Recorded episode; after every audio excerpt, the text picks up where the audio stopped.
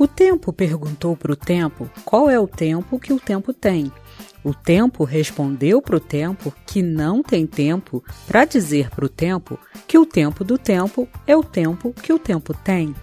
Essa divertida parlenda ou trava-línguas nos mostra que o tempo sempre foi algo que nos preocupou muito Está ligado ao nosso passado, ao nosso presente, nos fazendo pensar a cada momento quanto tempo ainda falta, por que o tempo passa tão rápido, como faço para ter mais tempo.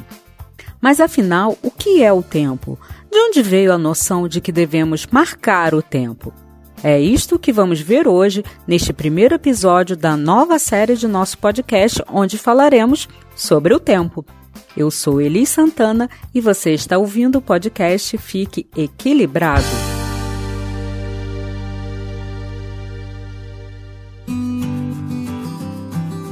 A cronologia, ou seja, o estudo do tempo, é uma das invenções fundamentais da nossa humanidade, pois é através dela, desde a antiguidade até os dias de hoje, que controlamos e organizamos as nossas vidas e atividades. Desde que o homem viu pela primeira vez o movimento do Sol e das estrelas, começou a se perguntar sobre a passagem do tempo. Desta maneira, pôde-se perceber a duração do dia e que isto modificava cada período do ano. Os egípcios criaram então os primeiros relógios de sol para marcar o dia, separando-o assim em partes menores. Mas foi só por volta de 200 anos antes de Cristo que o dia foi dividido em 24 horas, e no século II a.C., que o astrônomo grego Erastótenes dividiu o tempo em 60 minutos cada um com 60 segundos. Porém, foi só no final do século XVI que foi inventado o primeiro relógio mecânico. Às vezes, nem nos damos conta de como a influência do tempo é importante em nossas vidas.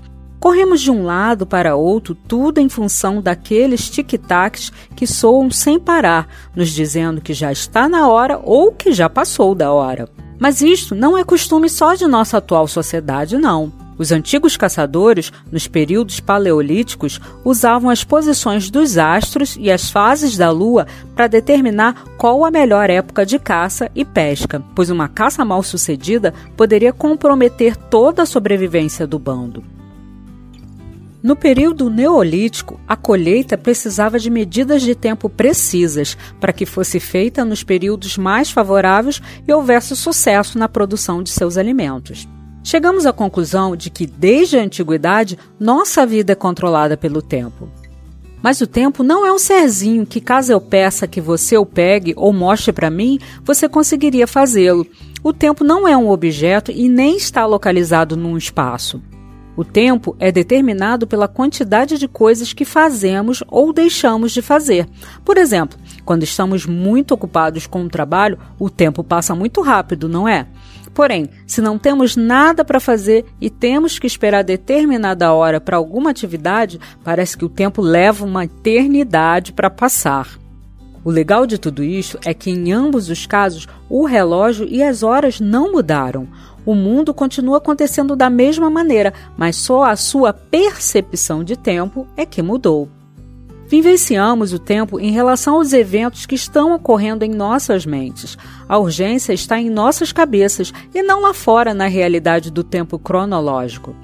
Por isto, às vezes temos a sensação de que o ano passou muito rápido e ficamos nos questionando: já estamos em novembro? Meu Deus, está acabando o ano e nem fiz tudo o que eu queria? Já é Natal na Líder Magazine? Com isto, acabamos desenvolvendo preocupações, ansiedades e diversos outros sentimentos que nos fazem mal, nos adoecem, fazendo com que realmente aí sim o nosso tempo de vida seja menor. Mas como organizarmos nossas vidas e resolvermos o grande mal de nosso século, que é a falta de tempo? É sobre isso que vamos conversar em nosso próximo episódio, que eu tenho certeza que você vai arrumar um jeitinho para encaixar na sua agenda de compromissos lotados e não perder, não é mesmo? Ah, e não esqueça também de arrumar um tempinho para enviar para aquele amigo ou amiga que está reclamando que o tempo está passando e ele nem está vendo.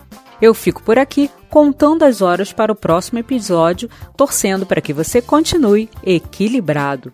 Beijos e até lá!